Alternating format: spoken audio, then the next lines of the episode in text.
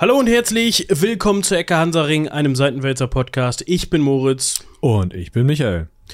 Und wir disclaimern ja immer gerne rum. Ihr könnt das Wort wahrscheinlich schon gar nicht mehr hören. Einziger Unterschied für heute ist, wir sehen uns mal wieder und riechen uns mal wieder. Das ist für uns immer ein bisschen ungewohnt und wir sind dann vielleicht ein bisschen befangen. Ein bisschen. Ein bisschen. Wir werden vielleicht zwischendurch mal rot oder sowas. Aber das ist Das euch hört ja ihr dann egal. auch. Ja, genau, es britzelt dann so auf der.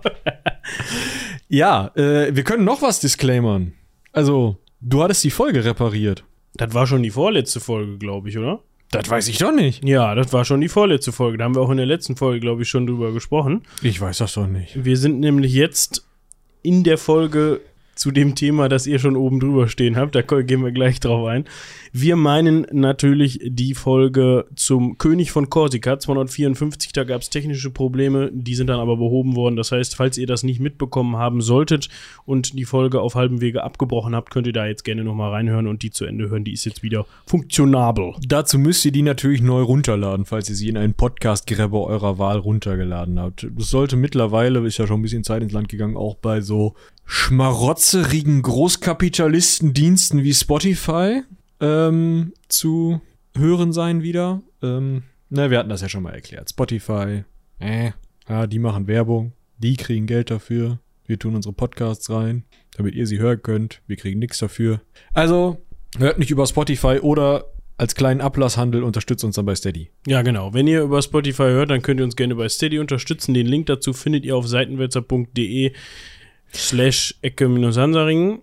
Oder in der Videobeschreibung. Oder, und da können wir jetzt auch wieder direkt smooth überleiten, wenn ihr auf ecke-hansaring.de geht, dann findet ihr unsere Shownotes und da ist auch der Link. Stimmt, da ist auch der Link. Da könnt ihr auch Sammeltassen kaufen. Und ich bin schwer versucht, den Hauptprotagonisten des heutigen Tages Als eine Sammeltasse. Sammeltasse. zu verpassen. Die erste nichtmenschliche Sammeltasse außer Papst Formosus. Das würde ich, na komm, also ehemals menschlich bei Papst Formosus. Ja, Aber das, was bei von einem Menschen übrig bleiben kann. Bei ihm nicht, aber das spoilern wir jetzt noch nicht. Karl Otto hier, wir, wir müssen dem noch einen Namen geben.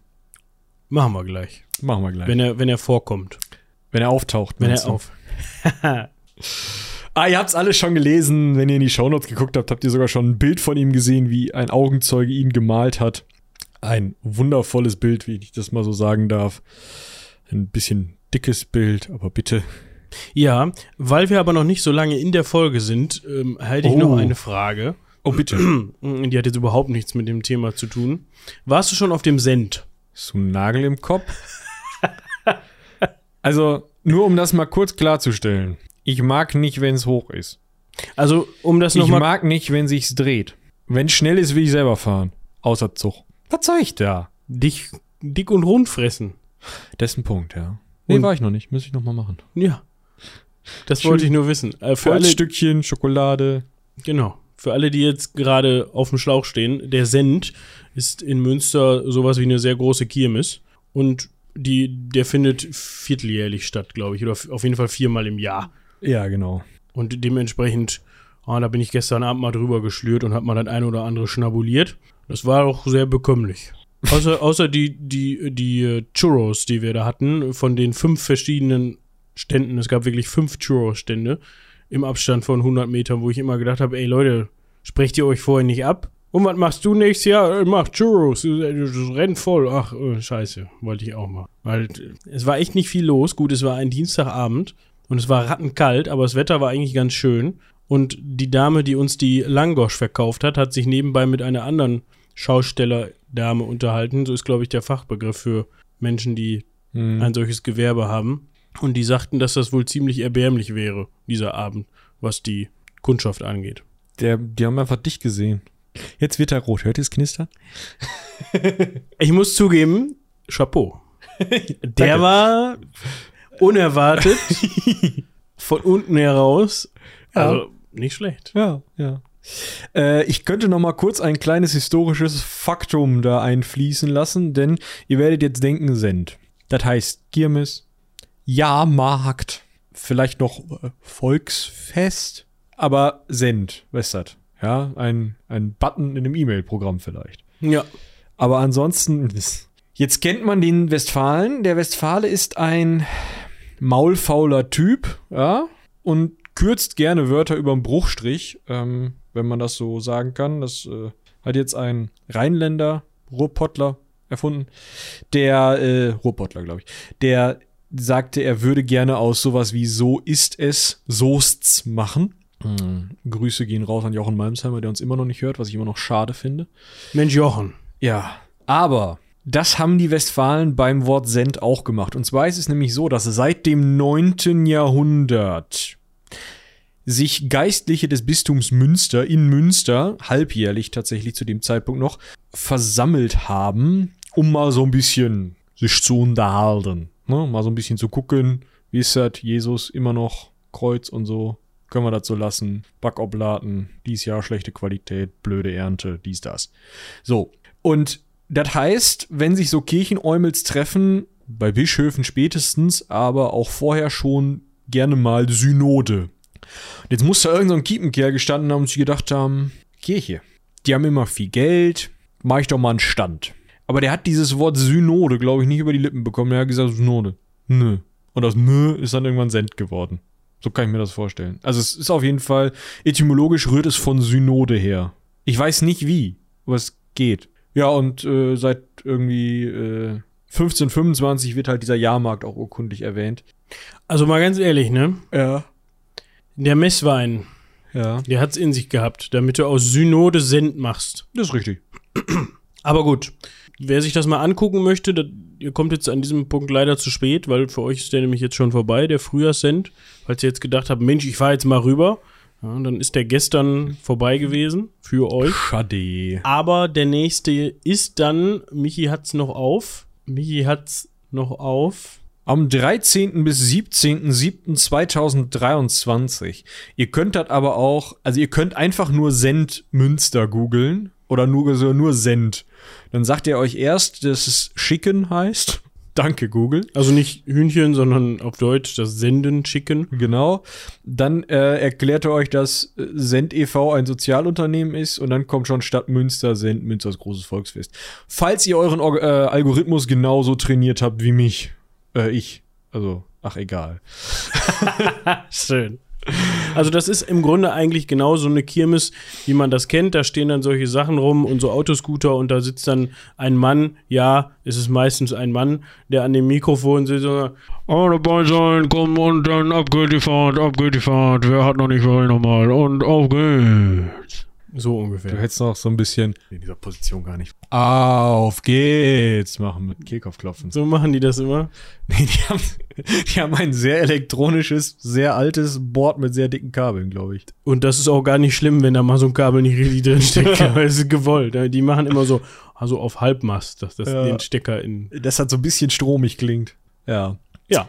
Jetzt können wir auch zu einer Kirmes kommen. Ja, das ist, ähm, müssen wir noch irgendwas? Ich überlege gerade. Nee, ich glaube nicht. Doch, wir müssen das Thema Themenwoche ansprechen.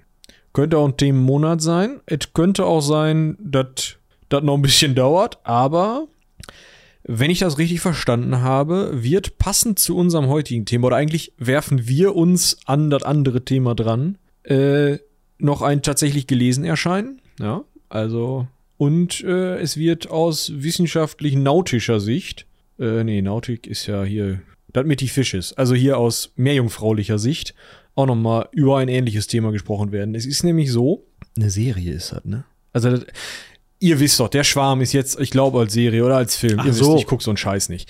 Ähm, rausgekommen und wir haben uns gedacht, alle Welt kotzt, weil das irgendwie schlimm ist. Keine Ahnung, ich guck sowas nicht. Also die Serie soll scheiße sein. Das hatte ich so zwischen den Zeilen auf der Startseite von meinen Google gelesen, ja. Ach so. Okay. Ich war noch am überlegen, ob man sich das mal gönnen soll oder nicht. Ja, weiß ich nicht, scheinbar nicht. Ja, und der, äh, der Plan ist so ein bisschen, dass wir das so machen, dass der Dominik sich das Buch mal durchliest und euch sagt, ob das Buch schon scheiße war oder ob es nur die Serie ist. Wenn die scheiße ist, keine Ahnung. Und äh, dass die zwei, drei Meerjungfrauen sich das auch mal anschauen, so. Sie haben das Buch halt beide, ne, Meeresbiologin, da findet man das interessant. Äh, so viel ich weiß, beide konsumiert und äh, gehen da jetzt noch mal durch und gucken sich an, wie ist das denn hier, so ein Plattwurm, kann der denn ein ganzes Riff fressen und äh, Pottwale?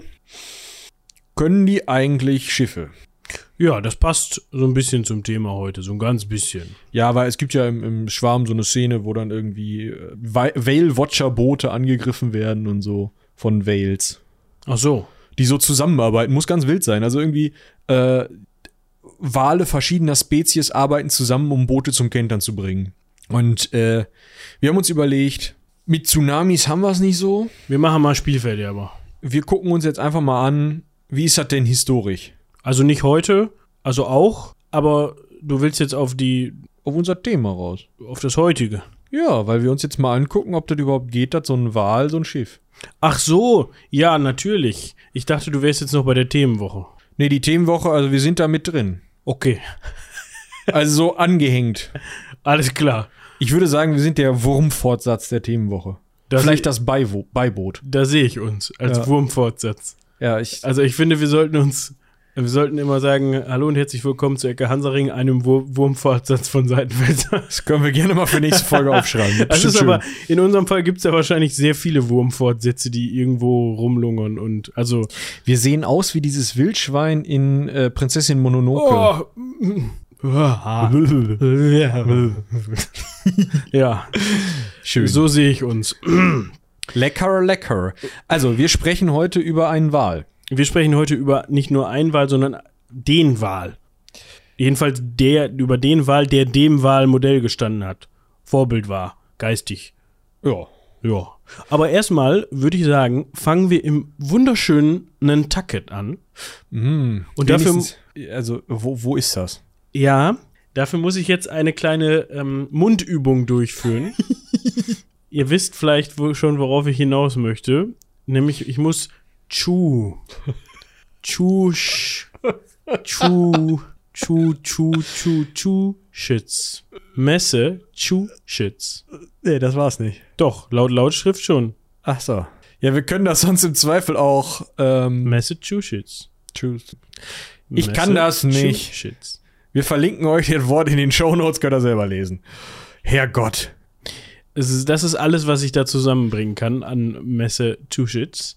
Auf jeden Fall, Es ist halt auch eigentlich nicht zu erwarten, dass zwei Leute dieses Wort nicht aussprechen können, ne? Aber es ist so. sendet euch, sendet euch gerne Zuschriften, wie ihr das aussprecht. Ei, ei, ei, ei, ei. Also ihr wisst, was ich meine. Ihr könnt ja, Ja. mal per WhatsApp so eine Sprachnachricht aufnehmen. Und dann gebe ich euch meine Handynummer nicht. Ihr könnt die mal mit dem, mit dem Aufnahmegerät von euren Handy aufnehmen. Die haben immer irgendwo unter ferner Liefen ganz hinten links so einen Aufnahmerekorder.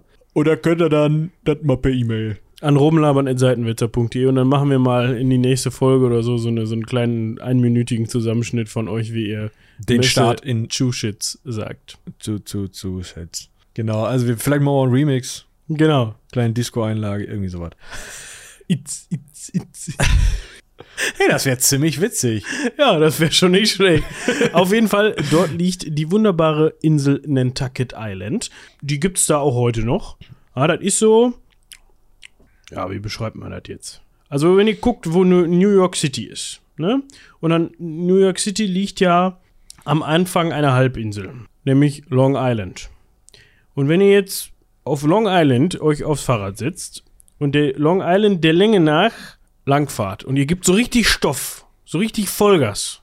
Ich habe Angst, was jetzt kommt. Und dann hinten an der Kante seid ihr so schnell, dass ihr einfach weiterfliegt. Dann fallt ihr gerade so neben Nantucket Island ins Wasser. Das ist ja äh, toll. Die beste Beschreibung überhaupt, das sind auch nur 145 Kilometer. Man müsste aber sehr schnell fliegen. Ja, genau. Also das ist der Brit da ungefähr. Ja, in der Nähe ist noch Rhode Island und sowas. Von Boston ist es auch nicht so weit bis Nantucket Island. Jetzt stellt sich die Frage, was interessiert uns jetzt dieser, dieser Fleck? Ja, wir müssen vielleicht anfangen. Erstmal, wir sind, das hast du gerade etabliert, auf dieser Insel an der, was ist das dann, Ostküste der USA. Genau. So. Und zwar sind wir dort im Jahre 1820 plus minus eins. Ist eine längere Reise. Und zu dem Zeitpunkt, und deswegen habe ich euch auch die Fahne der Insel mal verlinkt, war die Haupteinnahmequelle der Menschen, die sich auf Nantucket niedergelassen hatten, das Harpunieren und Enttranen von Walen. Also es ging darum, das Walfett zu bekommen. Das Walfleisch war so mittelinteressant, aber was halt wirklich interessant ist, ist das Fett, weil damit halt Waltranlampen betrieben wurden, teilweise ganze Städte beleuchtet wurden. Es war halt sozusagen der Vorläufer, das Walöl war der Vorläufer von dem, was wir heute so aus Benzin, Rohöl und sowas machen. Also dieses Walöl war einer der wichtigsten Rohstoffe im 19. Jahrhundert, bis so ein Ölboom kam. Und man kann sagen, zu dem Zeitpunkt war es, war Nantucket oder die Stadt auf Nantucket, die auch Nantucket heißt, war die Walhauptstadt der Welt. Und nicht, weil da Wale residiert hätten, sondern weil da Wale entölt wurden, was die Wale nicht überlebten. Also es war, wir sprechen über Walfang, ganz speziell über den Fang von Pottwalen. Man hat auch alle anderen Wale genommen, die einem vor die Flinte kamen, aber so ein Pottwal hat halt eine relativ große äh, Fett zu Walratio. Und dementsprechend war die Idee dort, Pottwale zu fangen. Jetzt hatte man, war man gut im Pottwale fangen, man hatte viele Pottwale umgebracht und 1820 war es mittlerweile so, dass man, um noch Pottwale zu fangen, häufig aus dem Atlantik in den Pazifik musste und der Panama-Kanal war noch nicht da. Das heißt, von Nantucket aus sind nach 1800 immer mehr Schiffe nach Süden an den U äh, Amerikas entlang, also an beiden Kontinenten, unten rum ums Kap Horn, wieder rauf und dann auf der Höhe von Nantucket einfach nach äh, weiter nach Westen, um dann irgendwo im Pazifik Wale zu fangen. Und ein Schiff, das für diesen Stunt ausgelegt und äh, ausgedacht und gebaut worden war, war die nach dem Schema des Builders Old Measurement gebauten Essex. Dies war halt so ein Segelschiff, ja, zum Walfang, konntest den Wal draufziehen wohl oder irgendwie sowas. Und du hattest halt so Beibötchen, die du dabei hattest.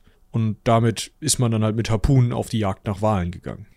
Genau. Und so einer Fahrt, also genauer gesagt der Fahrt der Essex, wollen wir uns heute annehmen. Mit der wollen wir uns heute beschäftigen und mal schauen, was mit denen so passiert ist. Das ist nämlich, ja. Wir haben ja schon angedeutet, äh, wir gucken jetzt mal, ob Wale wirklich Schiffe angreifen. Genau. So. Müssen wir noch wen kennenlernen vorher oder machen wir das auf dem Weg? Wir könnten jetzt an dieser Stelle mal eben was ganz Allgemeines zu Pottwahlen sagen. Das können wir natürlich auch machen. Das könnte man jetzt machen, ja. Und das könnte man jetzt machen, das können wir aber auch einfach mal lassen, sondern wir können jetzt auch einfach mal ganz fix eben gucken, ob Eva uns dazu nicht was erzählen möchte. Eva solltet ihr inzwischen kennen, Eva von den drei Meerjungfrauen. Und ähm, ja, ich würde sagen, ähm, was, was ist denn so los mit den Pottwahlen? Moin, hier ist die Eva von den drei Meerjungfrauen und ich wurde mal wieder gefragt, ähm, ob ich nicht was kurz zu Pottwahlen erzählen kann. Woraufhin er nicht meinte, natürlich. Für mich hier Moritz doch immer. Ähm, Pottwale sind die größten Vertreter der Zahnwale, der Odontoceti. Und die haben ihren Namen tatsächlich daher, weil sie so einen großen Kopf haben. Also ähm, der kann bis zu ein Drittel der gesamten Körperlänge des Pottwals einnehmen. Im Englischen werden sie aber auch zum Beispiel Sperm Whale genannt, weil sie so ein bisschen spermienförmig bzw. so stromlinienförmig aussehen. Sie kommen in allen Weltmeeren vor und sind tatsächlich die Säugetiere, die am tiefsten tauchen können und ähm, ja, sind auch unter den Walen die Meister im Freitauchen und Typischerweise tauchen sie in Tiefen bis etwa 400 Meter, aber sie können auch so zwei bis drei Kilometer tief tauchen, ähm, was ja schon sehr tief ist. Wie gesagt, sie kommen in allen Weltmeeren vor, nicht unbedingt in der Hocharktis, aber sonst eben besonders dort, wo es tiefere Gewässer gibt. Richtige Feinde haben sie nicht, höchstens den Schwertwal. Und ähm, da kommt es aber auch nicht wirklich zu tödlichen Angriffen und weshalb der Pottwal vielleicht außer Moby Dick ähm, in Deutschland noch bekannt ist. Im Jahr 2016 gab es eine große Pottwalstrandung an der Nordsee. Das hat man vielleicht in den Zeitungen oder so mal gelesen. Da ähm, sind nämlich 30 Pottwale gestrandet. Und ja, es wird immer noch so ein bisschen erforscht, wie es zu dieser Strandung kam, aber wahrscheinlich sind die wegen Winterstürme von ihrer üblichen Route abgekommen und dann eben in zu flache Wässer geraten. Ähm, ja, genau, das waren nicht so gute News und natürlich wurde auch Jagd auf die gemacht, aber das hat eine langere, längere Historie, ähm, die wir tatsächlich auch schon in unserem Podcast besprochen haben. Deshalb würde ich jedem empfehlen, der ähm, ein bisschen mehr über den Pottwal erfahren will, vielleicht einmal zu unserer Adventskalenderfolge aus dem letzten Jahr, aus dem Jahr 2022 zu springen. Folge 19 ist das. Ich bin sicher, Michi und Moritz verlinken euch die auch. Ähm, und sonst wünsche ich euch noch viel Spaß bei der Folge. Ähm, es geht, glaube ich, um die Essex. Ich bin auch schon gespannt reinzuhören und liebe Grüße nach Münster. Ja, vielen Dank dafür an Eva. Ihr habt's gehört, es gibt, hat Eva gerade schon gesagt, eine Folge von den drei Meerjungfrauen zu Pottwahlen im letztjährigen Adventskalender. Die haben wir euch natürlich auch in den Shownotes verlinkt. Das heißt, da habt ihr den kurzen Dienstweg, kommt direkt rüber hopsen und könnt euch noch 15 Minuten mehr zu Pottwahlen anhören. Genau. Ich wollte jetzt aber eigentlich gar nicht darauf hinaus, dass wir Pottwale kennenlernen können, was natürlich total sinnvoll ist. Pottwale sind interessant, Pottwale sind für unsere Story interessant. Ich dachte aber, wir, wir lernen den Thomas und den Owen kennen. Aber also, das können wir auch. Das, das äh, würde sich auch jetzt anbieten, nachdem Ja. wir jetzt Herrn Pott kennengelernt haben. Wir wollen ihn Herrn Pott nennen. Ich dachte, vielleicht nennen wir ihn Peter Ott. Peter, Peter. finde ich gut. Peter ist gut, okay. Ich google mal eben, ob es einen Peter Ott gibt, nicht, dass wir irgendwem Unrecht tun. Ach, dem tun wir ja nicht Unrecht. Ah, gibt's mehrere. Ah, hat sogar einen Wikipedia-Artikel. Filmemacher und Filmproduzent? Kennt man davon irgendwas? Nee. Gasmann, Traum, Wolken auf Exil, das Milan-Protokoll, Gesicht und Antwort. Der ist hauptamtlicher Prozess Pro Professor an der März-Akademie, eine Gestaltungshochschule in Stuttgart. Wenn ihr den mal kennenlernen wollt, dahin. Ja. Oder ihr guckt euch mal, mal Bye Bye Tiger von 2004 an. Das ist eine Empfehlung, ohne den Film gesehen zu haben. Ja, ich weiß nicht mal das Genre, aber egal. Kann auch äh, Softcore was? Nein, wir Also- wollen dem Peter Ott nicht Unrecht tun. Äh, Mit dir hat das nichts zu tun, lieber Peter, sondern wir sprechen von Peter, dem Pottwal. Genau, Peter So, dem Ott Den lernen wir gleich noch kennen. Wir wollen Den lernen wir gleich noch richtig kennen. Heidewitzka, meine Fresse lernen wir den kennen. Ganz persönlich. Ui, ui, ui. Wir wollen jetzt auf jeden Fall erstmal über den Owen sprechen. Der Owen ist Autor.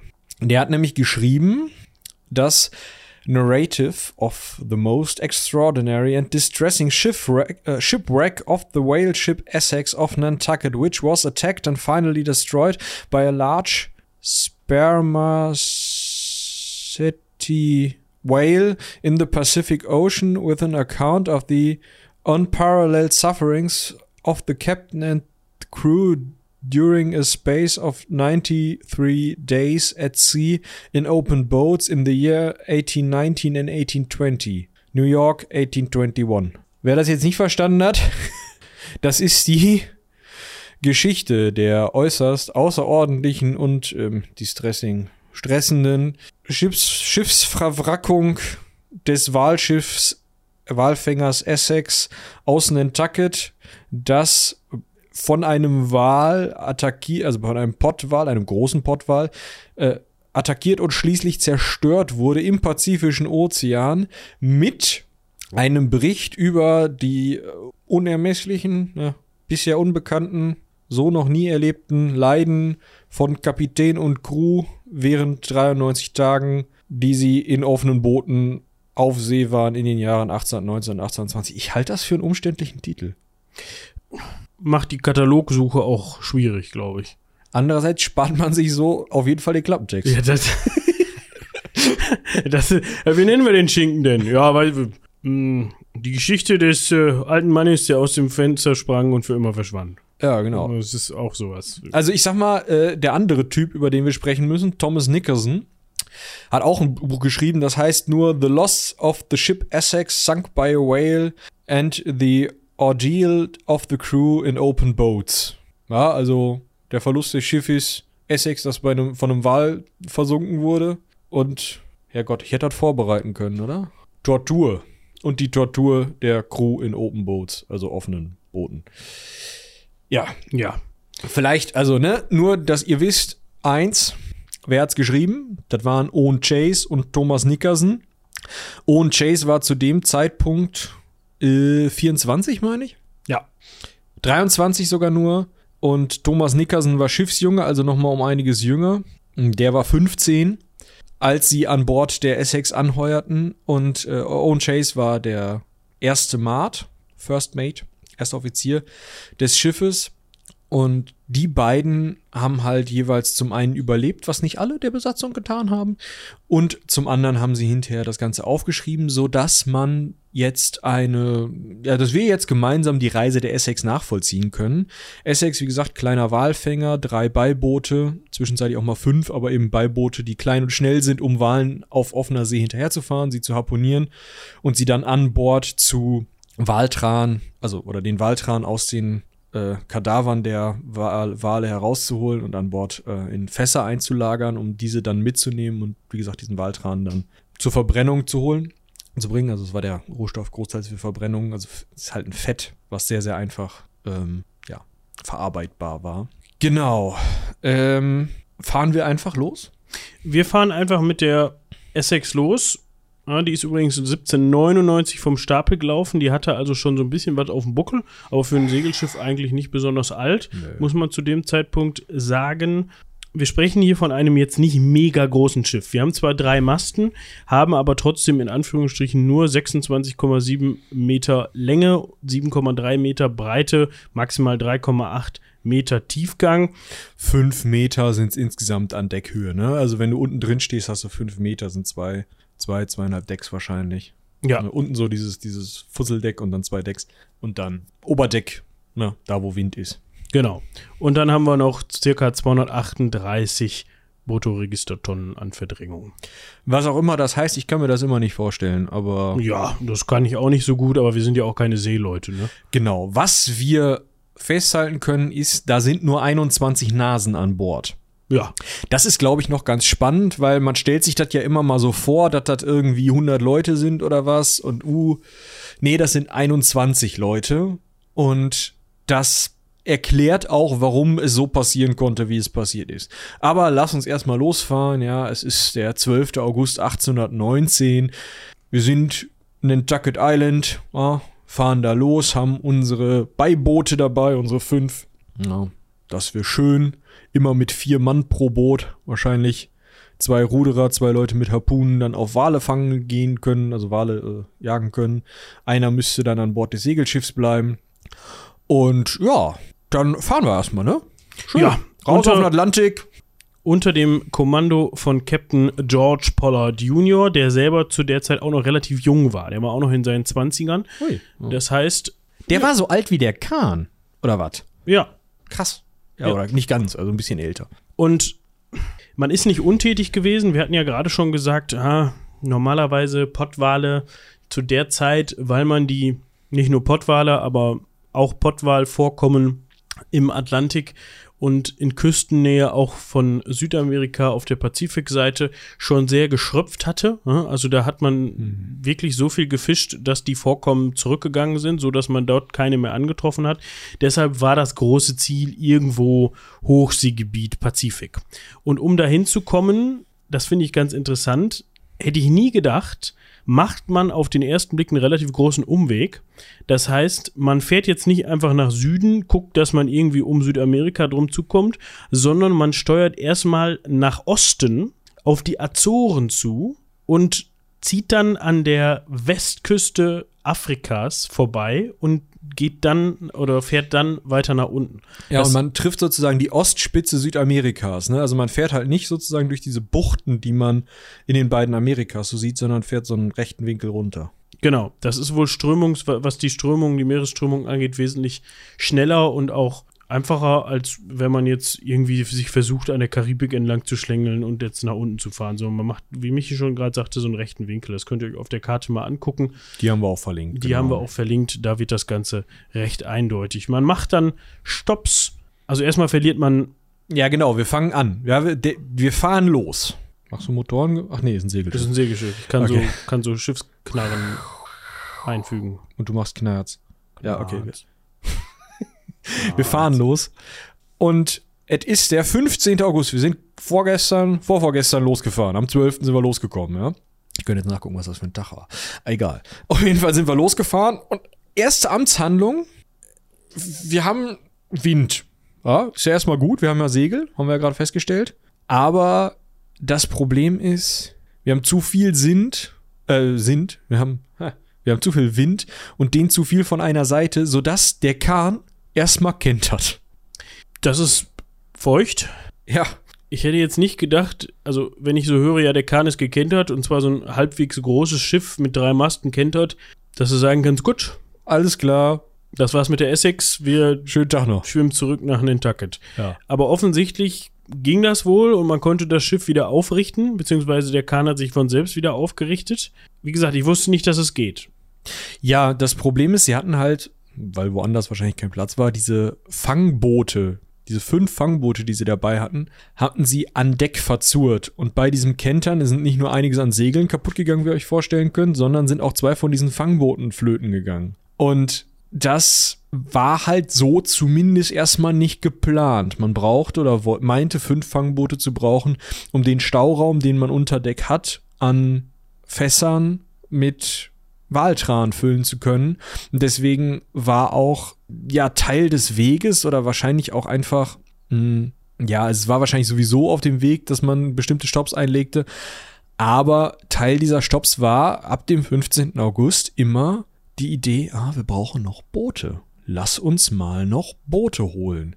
Das heißt, die sind dann 15 Tage weitergefahren. Auf den Azoren haben sie angelegt, mal nachgefragt, wie es aussieht, ob man nicht noch ein Boot und ah, nee, sie hätten gerade keins und hm. Und dann sind sie nach Mayo auf den Kapverden oder eine Insel der Kapverden gefahren und haben da gefragt, nur hier im Beiboot, ja, eins hätten sie, gut, dann waren sie am 19. September und dann sind sie weiter nach Süden und im Jahreswechsel na, 1819, 1820 umrunden sie Kap Horn. Also die haben vier Monate alleine gebraucht, um von Nantucket runter nach Kap Horn zu kommen. Und dabei haben die vielleicht mal einmal ein paar Wale ge gejagt. Also, ne, ein einziges Mal sogar haben sie einen Wal erlegt. So. Also, das war scheiße. Das muss unglaublich wertvoll gewesen sein, dieser Waltran. Sonst machst du sowas ja nicht. Sturm äh, im Dezember um Kap Horn, wobei wahrscheinlich ist das wettermäßig nicht so wild wie hier. Aber, ey. Also, das ist ja entbehrungsreich wie sonst was. Ich meine, den Panama-Kanal gab's halt noch nicht. Was sollst du machen? Aber, boah, ey. Ja, Spaß gemacht haben hat das dann wohl nur, wenn, muss das dann wohl nur, wenn du dann auch entsprechende Beute gemacht hast. Ich weiß jetzt allerdings nicht, wie im Atlantik mit Beute zu rechnen war. Ob das jetzt viel war, ob das Glück war, dass sie überhaupt dort einen Wal erlegen konnten, ihre Fässer ein bisschen füllen konnten, oder ob das, ja, generell erstmal im Pazifik, ob da erstmal im Pazifik mitgerechnet worden ist. Man hat dann zwischendurch auch immer noch mal wieder Stops gemacht. Nach der Umrundung von Kap Horn ist man auf der am 17. Januar 1820 auf der Insel Santa Maria angelegt, hat dort angelegt. Dann gab es noch einen weiteren Stopp im Februar 1820 auf der Insel Alejandro Selkirk. Selkirk? Ja. Und so hat man sich dann seinen Weg gen Norden an der südamerikanischen Ostküste, äh, Westküste, Entschuldigung, hochgearbeitet und hat unter anderem vor, jetzt müssen wir das mal eben gerade Kartenonkeln, damit wir das, ja, heutiges Peru, heutiges Chile ungefähr dort weitere Wale fangen können. Und jetzt befinden wir uns sogar schon im Oktober 1820. Ne? Also das muss man sich jetzt mal auf der Zunge zergehen lassen. Wir sind im August 1819 losgefahren und am 2. Oktober 1820 kommen wir in Ecuador an. Das heißt, wir sind jetzt schon über ein Jahr auf See und wir erreichen jetzt erst ungefähr die Fanggründe, die man ursprünglich angestrebt hat. Genau, da, das muss man, also die sind wirklich jetzt, gut, sie sind nicht ganz einfach nur auf der anderen Seite von Nantucket, sie sind ein bisschen, also einiges weiter südlich, ne, sie sind auch auf der Höhe von Südamerika, ich habe das gerade ein bisschen falsch verkartet, aber es ist trotzdem krass. Also die sind ein Jahr und ein Mon zwei Monate unterwegs für so, jetzt können wir anfangen zu arbeiten. Ja, Und da hat sich auch ein Crewmitglied direkt gedacht, der ist namentlich überliefert, der Mann. Er hat sich gedacht, arbeiten, Walfang sehe ich mich nicht. genau. Und er hat in Atacames sich gedacht, das ist in Ecuador heute, hat er sich gedacht, Schüssing.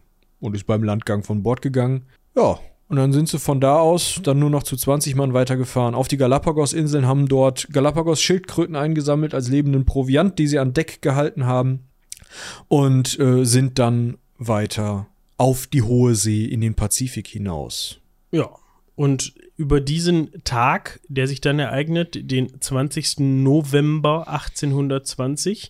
Da wissen wir relativ viel drüber, weil da haben nämlich beide Autoren, über die wir, beziehungsweise die beiden Augenzeugen, de dessen Berichte wir dann auch niedergeschrieben haben, viel drüber berichtet. Und zwar fängt das Ganze erst ganz normal an. Was heißt ganz normal? Man ist freudig erregt, denn man sichtet eine Wahlschule. Yay. Eine Wahlschule Pottwale. Und das ist ja genau das begehrte Ziel, denn wir haben es eben schon gehört, Pottwale, ja, da kann man sehr viel Walöl draus gewinnen.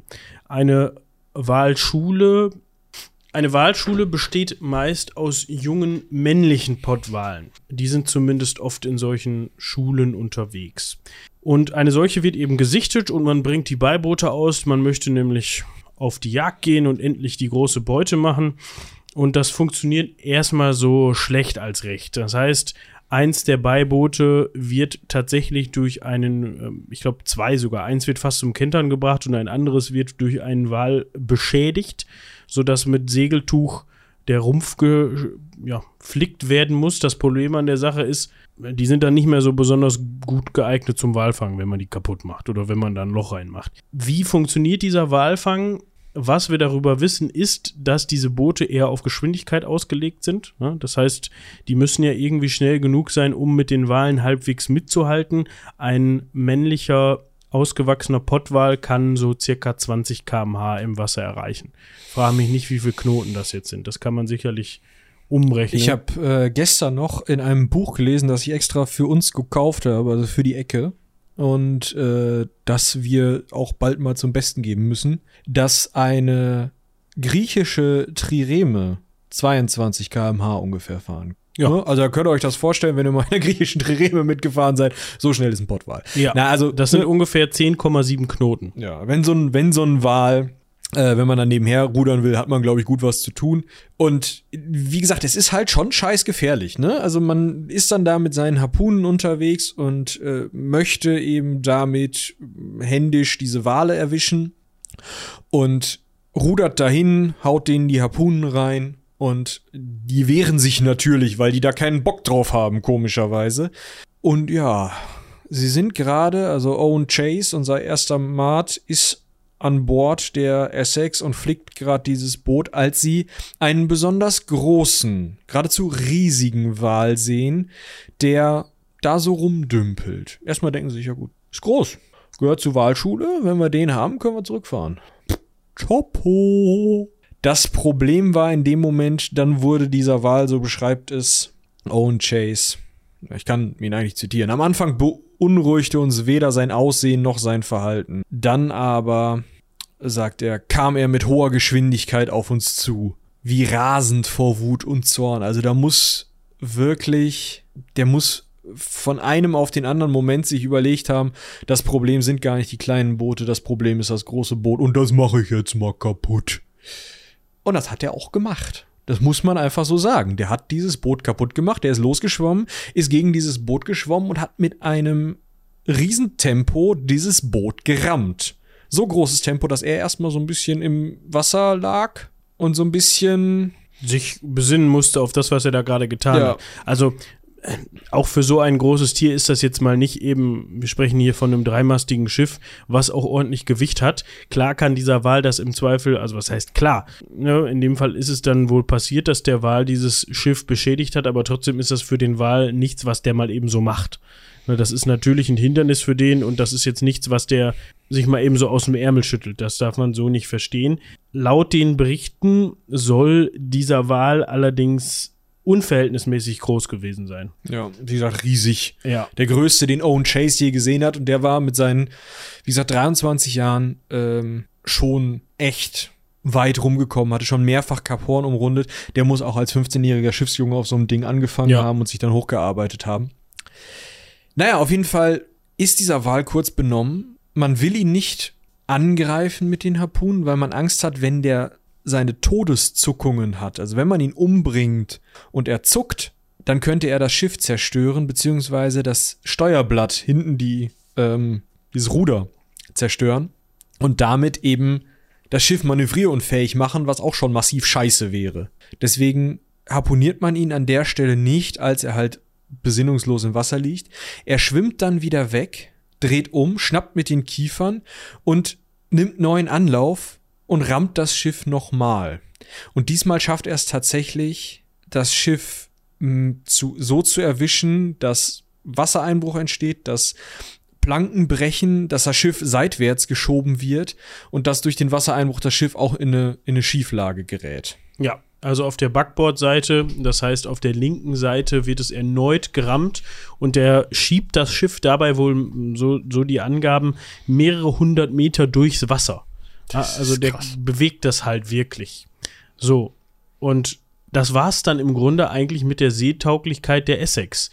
genau, die ist nicht mehr zu reparieren, die Planken sind hin. Ja, man hat Wassereinbruch, das Schiff neigt sich zur Seite und was wir natürlich jetzt immer noch haben, es sind noch nicht alle Boote wieder an, an Bord. Also es sind noch nicht alle von den Walfangbooten wieder da.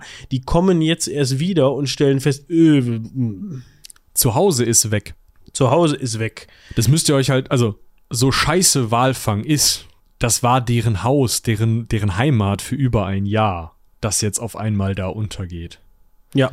Was noch dazu kommt, man hat jetzt diese Boote, man hat Glück, dass die Essex nicht sofort untergeht. Also sie, sie neigt sich wohl, droht zu kentern, neigt sich in Sch- Schräglage. Es dauert aber noch zwei Tage, wenn ich das richtig im Kopf habe, bis das Schiff wirklich komplett untergeht. Das heißt, man hat noch Zeit, die drei übrigen Beiboote, die man noch hat, diese Walfangboote zu kleinen Seglern umzurüsten. Alles, was an Proviant noch Auch zu haben ist auch die Schildkröten in diese Beiboote zu bringen, um halt irgendwie überleben zu können, weil man weiß im Grunde ja, das Schiff, die Essex ist nicht mehr zu retten. Wir müssen jetzt irgendwas machen. Wir müssen hier weg. Beziehungsweise wir müssen nach Hause kommen. Irgendwohin an Land. Der Plan des Captains war ursprünglich, da wo wir jetzt sind, könnten wir ganz easy Richtung Hawaii. Ja, nach Westen, irgendwas in der Südsee, scheißegal, Hauptsache erstmal eine vernünftige Insel, wo auch mal ein Schiff vorbeikommt, wo wir eingesammelt werden können. Wäre doch was. Genau. Die Mannschaft hatte da eher aber andere Pläne. Also es Teile der Mannschaft, die groß genug war, um die anderen zu überzeugen, hatte tatsächlich Angst vor eingeborenen Stämmen auf den Inseln, die kannibalistisch unterwegs sind. Das heißt, die wollten nicht gefuttert werden. Ein Treppenwitz, aber man will ja nicht spoilern. Genau. Äh, ihr müsst euch vorstellen, die waren zwar häufig auf See unterwegs, diese Leute, die kannten sich da aus, alles gut.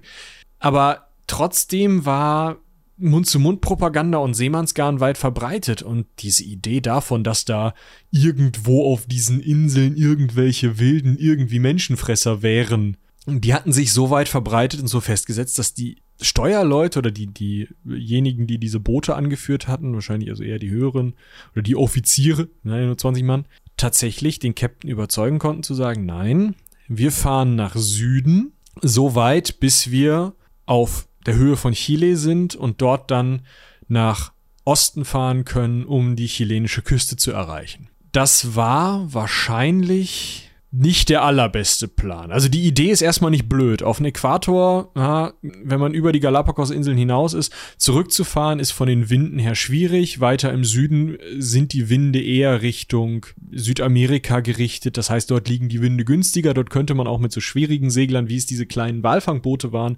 durchaus die chilenische Küste erreichen. Aber also für uns sieht's halt jetzt hier ehrlicherweise so aus, als hätten die einfach zu den Galapagos-Inseln zurückfahren sollen, aber diese Entfernungen kann man auch einfach nicht einschätzen auf so einer Karte. Es war also wahrscheinlich der, die zweitbeste Idee, die man haben konnte, wenn man eben nicht in die Südsee und nicht nach Hawaii wollte. Ich empfehle euch an dieser Stelle, wenn ihr euch die Karte, die wir euch verlinkt haben, vom Spektrum-Magazin anseht, da stimmt der Punkt, also da ist das nicht ganz maßstabsgetreu, da stimmt der Punkt, an dem der Wahlangriff stattgefunden hat, nicht hundertprozentig. Ich empfehle euch, guckt euch das nochmal auf Google Maps oder sowas an, wie weit das entfernt liegt. Das ist ja, da, wenn man sich anguckt, wo, wo Hawaii liegt, war das näher dran als, oder vielleicht sogar einen Ticken näher dran als die Galaka Galapagos-Inseln. Und in, ja, genau. Und in, ähm, auf der Karte von Spektrum sieht das eher so aus, als ob die ja ganz easy zu den Galapagos-Inseln zurückfahren konnten. Das war eigentlich nicht der Fall. Ich verlinke euch mal, das sieht dann ein bisschen komisch aus, aber ich verlinke euch mal die Koordinaten mit dem Link dahinter, dass ihr bei einem Open Source Service euch die, das anschauen könnt, wo ihr also wo das dann hingeht. Dann könnt ihr auch so ein bisschen drin rumscrollen, ne? das ist bei GeoHack, das ist ein Wikipedia-Service. Da könnt ihr dann so ein bisschen drin rumscrollen und gucken, wie lange ihr auf Minus drücken müsst. Ach du Scheiße. Bis da mal Land in Sicht kommt. Also, Heidewitzka. Ja. Okay. So, man entscheidet sich also dafür, okay, Hawaii ist es nicht. So hier mit, äh, ne, hier äh, Blumenketten und äh, so, nee, da haben wir es nicht so mit. Wir wollen nicht gefressen werden, deshalb lieber Richtung, Richtung Osten. Offensichtlich schafft man es erstmal Richtung Süden. Das ist ja schon mal erstmal, also, ne, ist ja schon mal ganz gut. Äh, Vielleicht, bevor wir da äh, sind, noch mal kurz drauf eingehend. Es gibt halt eine Zeichnung, ja, die habe ich euch auch verlinkt, die hatte ich vorhin schon mal erwähnt. Ähm, nur, dass ihr, dass ihr wisst, ihr könnt auch eine Zeichnung des Angriffs sehen, die von Thomas Nicholson, also dem Schiffsjungen ist. Ja. Man schafft es nach einer einmonatigen Fahrt, und das muss ich schon wirklich sagen, Hut ab, die Insel Henderson zu erreichen. Die gehört zu den Pitcairn-Inseln. Und Insel ist ein großes Wort. Es ist schon eine Insel, aber besonders groß ist die nicht. Ne? Länge ungefähr 10 mal 5 Kilometer, 43,1 Quadratkilometer groß. Der Vorteil ist aber, den man hat, okay, das Wasser und die, die Vorräte, die man mitgenommen hatte, gingen zur Neige. Dort konnte man wieder jagen, dort gab es Tiere, dort gab es Frischwasser, trinkbares Wasser. Das Problem war nur, nach fünf Tagen war das Festmahl verzehrt. Genau, es war halt fast nichts mehr da auf der Insel und die Süßwasserquelle, die dort war, wurde bei Flut immer überspült. Das heißt, sie konnten nur bei Ebbe Süßwasser zu sich nehmen. Ja, also diese sogenannte Sickerstelle nur bei Niedrigwasser erreichbar, genau. Und es gab einfach generell wenig, wenig Tropfstellen und man muss sich jetzt im Hinterkopf behalten, das waren jetzt ja auch noch ein paar mehr Leute. Ne, Es waren jetzt nicht nur fünf Leute, sondern Das waren zu dem Zeitpunkt noch 20 ja, es war niemand gestorben. gestorben. So, es gab diesen einen, der in Ecuador wohlweislich gesagt hat, ich bin raus. Hätte er mal, hätten da mal ein paar an, ja. Ich bin raus, sagen auch drei andere Leute. Die sagen nämlich, ich steige nicht mehr wieder auf dieses Boot, wir bleiben auf Henderson Island. Für uns drei, wahrscheinlich das im Hinterkopf habend, für uns drei reicht diese Sickerstelle nämlich und das haut hin. So, jetzt haben wir nur noch 17 Kollegen auf den Booten, auf diesen drei Booten, die jetzt weiterfahren. Genau. Noch sind die drei Boote im Verband und am 10. Januar 1821 stirbt der zweite, der erste Mann. Ja? Die anderen sind ja zurückgeblieben und oder ausgestiegen vorher. Und der zweite, äh, der erste Mann, der zweite Steuermann, deswegen komme ich gerade durcheinander, Matthew Joy, stirbt und man entschließt sich dazu, auch wenn der Hunger zu diesem Zeitpunkt schon groß ist, ihm noch ein christliches Seemannsgrab zu geben. Ihn also mit allen Ehren, der Kapitän spricht ein paar Worte und dann hups übers Wasser. Dann aber ist der Hunger zu groß. Die nächsten Männer sterben und gleichzeitig ist die Kraft so gering, dass schon am 12. Januar, am 10. Januar ist Matthew Joy gestorben, dann geht es halt weiter mit dem Sterben und am 12. Januar verliert das Boot von Owen Chase, also demjenigen, der da das aufgeschrieben hat, als einer von beiden, verliert den Kontakt zu den beiden anderen Booten. Und als dann Anfang Februar die nächsten Männer sterben, geht man zuerst dazu über, die Toten zu essen, die eines natürlichen Todes gestorben. Genau. Das Boot von Chase, also von Owen Chase, hat dann Glück. Am 12. Januar, haben wir eben schon gehört, verliert man den Kontakt zu den anderen Booten. Am 18. Februar, also etwas über einen Monat später, wird man in der Nähe der Juan Fernandez-Inseln von der Brick Indian gerettet. Also das Schiff, die Indian, findet durch, es ist pures Glück. Man muss sich überlegen, wie klein so ein Boot ist und wie groß der Ozean ist, dass die die tatsächlich sehen und finden und retten können. Also die sind schon mal raus aus der Nummer. Aber auch die Boote von Pollard, dem Captain, und ein drittes Boot, unter wem können wir nicht rausfinden, sind ja noch unterwegs. Das dritte Boot geht komplett verloren, ist nie wieder gefunden worden, keine Ahnung. Das zweite Boot unter Captain Pollard ist noch auf offener See Anfang Februar und es gibt keinen, der natürlich gestorben ist, um ihn zu essen. Das ist ein Problem. Weil inzwischen ist der Hunger so groß, Hunger und Durst, dass man zu sehr radikalen Maßnahmen greift. Ich sag mal so, äh, da bekommt das Glücksspiel eine ganz andere Bedeutung. Tja. Die sind noch zu viert auf dem Boot. Nee, fünf, rechnerisch. rechnerisch sind sie zu, zu, zu zweit am Ende. Also sind sie jetzt noch zu dritt, oder? Warte mal. Ja, acht haben am Ende überlebt. Das können wir schon mal festhalten. Die drei auf der Insel Henderson, die zurückgeblieben sind, haben überlebt. Aber die gehören nicht zu den acht, oder? Doch, die gehören zu den acht. Oder? Ja, genau. Von der Mannschaft sind, von den 20 Männern sind noch acht am Leben. Also, acht sind am Ende am Leben.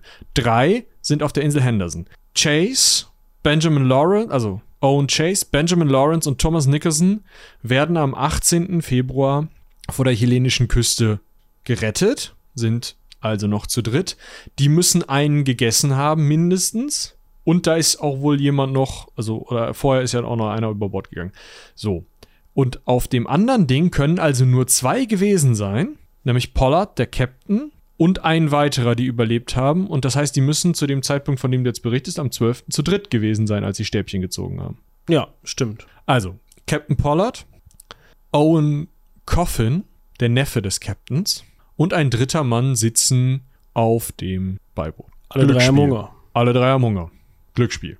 Ja, und so ist per Losverfahren ausgelost worden, wer von den dreien denn jetzt gegessen wird. Das trifft den Neffen des Captains, den Herrn Coffin, treffender Name. Und der lässt sich, so heißt es in der Überlieferung, willig erschießen. Das muss man sich auch mal. Also gut, auf der anderen Seite, wenn man sich anhört. Ah, der dritte Mann an Bord war Charles Ramsdale. Habe ich jetzt auch rausgefunden. So. Also Charles Ramsdale, Owen Coffin und Captain Pollard sind an Bord. Und wenn man sich anhört, als dass die Dauphin, ein weiterer Walfänger, der die beiden, ne, also Ramsdale und Pollard gefunden hat, der, äh, was der Captain beschreibt vom, vom, von der Dauphin, die Haut mit Geschwüren übersägt, nagten die, nagten die Schiffbrüchigen mit hohlwangigen Gesichtern in die Knochen ihrer toten Kameraden. Selbst als schon die Retter herbeieilten, wollten sie nicht von ihrem grausigen Mahl lassen. Wenn man sich das anschaut, weiß ich nicht, ob ich mich nicht auch hätte willig erschießen lassen. Keine Ahnung. Wie willig der dann tatsächlich war, ist die Frage. Vielleicht war der auch schon komplett entkräftet und Ja.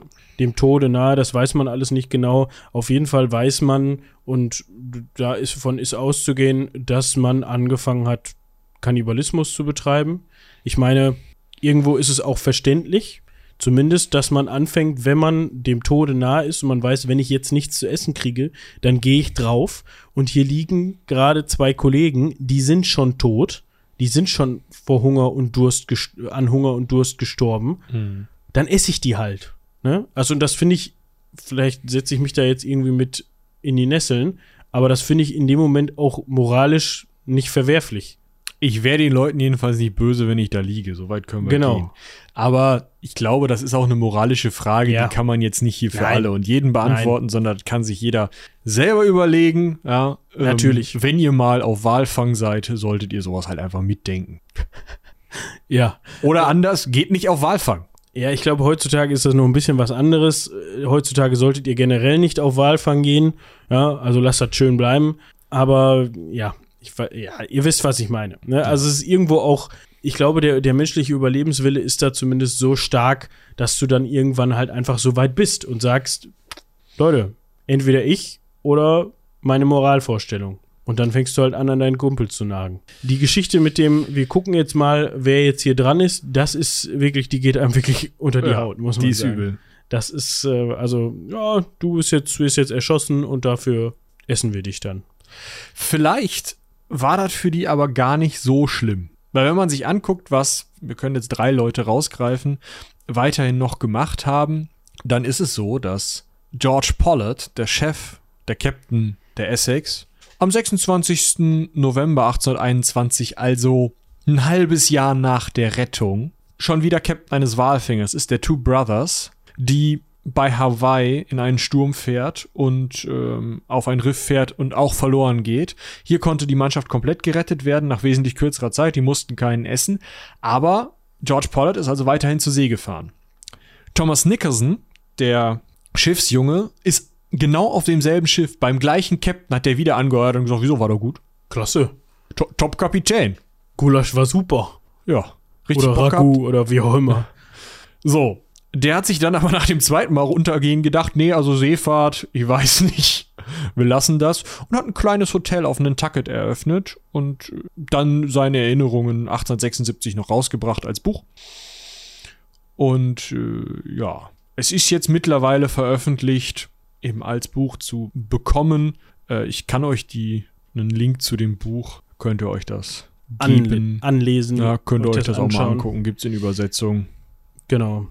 Was jetzt aber interessant ist an dieser Stelle ist, dass wir auf einen anderen Walfänger springen, nämlich die Ackerschnitt. Ackerschnitt? Ackerschnitt. Warte, Ackerschnitt. A-C-U-S-H-N-E-T.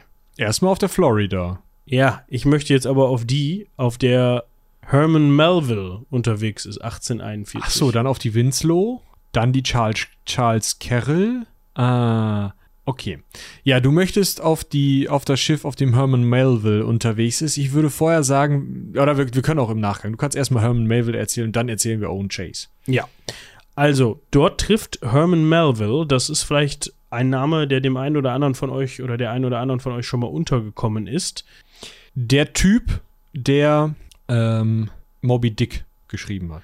Genau. Und der trifft nämlich dieses Schiff, auf dem er ist, trifft nämlich in, im selben Jahr auf das Walfangschiff Lima. Und dort befindet sich- der damals 16-jährige Sohn von Owen Chase, Der auch noch zur See gefahren der auch ist. noch zur See gefahren ist. Und der erzählt Herman Melville vom Untergang der Essex und hat ihm das Buch seines Vaters ausgeliehen. Und so schreibt Herman Melville Moby Dick. Genau, auf Grundlage von dieser Geschichte. Vielleicht noch mal eben, was ist mit Owen Chase, ne? wenn der Sohn zur, zur See gefahren ist. Owen Chase ist auch weiter zur See gefahren, der war erst auf der Florida, hat er gerade erwähnt. Dann äh, auch direkt am 20. Dezember 1821 wieder angeheuert als Obermaat. Dann ist er auf der Winslow als Captain unterwegs. Mm, Danach baut er sein eigenes Schi- Schiff, die Charles Carroll, und äh, ist damit auch noch auf Walfang. Und ja, sein Sohn geht dann eben auch zur See und ist auch Walfänger und findet dann den Melville. Und das war die Geschichte der Essex. Und wenn man so möchte, die wahre Geschichte von Moby Dick. Was jetzt mit dem Peter passiert ist, also Peter dem Pottwal, Das können wir euch nicht sagen. können wir euch nicht sagen, genau.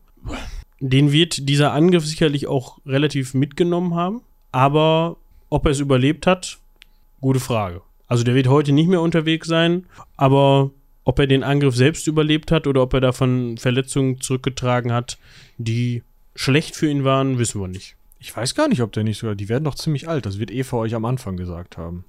Ja, und ich glaube, Damit haben wir es eigentlich. Damit oder? haben wir es eigentlich. Nochmal vielen, vielen Dank an Eva für den Einsprecher zu Beginn über das Thema Pottwale. Wie schon gesagt, falls ihr da noch nicht rübergehopst seid, hört doch mal in die Adventskalenderfolge von den drei Meerjungfrauen zum gleichen Thema rein. Ansonsten natürlich ganz vielen herzlichen Dank an Dominik, der uns dieses Thema empfohlen hat. Genau. Vielen Dank an dich. Das war wirklich spannend und ja, das ist für Dominik natürlich so ein bisschen typisch. Das geht immer gerne unter die Haut, was der uns so mitbringt. Ja. Wir haben da auch noch eine Idee auf der Schippe liegen, die kommt dann mal, wenn es wieder eine Vertretungsfolge zu geben hat. Genau. Und dann würde ich sagen, äh, haben wir's. Hört Kobolds mal, habe ich letztens auch mal wieder gemacht, die aktuelle Schön. Folge, die war richtig cool. Da kommt dann ein, am Ende ein sehr illustrer Herr zutage, taucht in Kobolds mal auf, den ich sehr witzig finde. Der war schön. Und ich glaube, das war's dann aber wirklich jetzt. Ne? Ja. Gut. Dann bleibt uns eigentlich nur noch zu sagen, vielen, vielen Dank fürs Zuhören. Haut rein. Bis zum nächsten Mal. Bis dahin. Tschüss.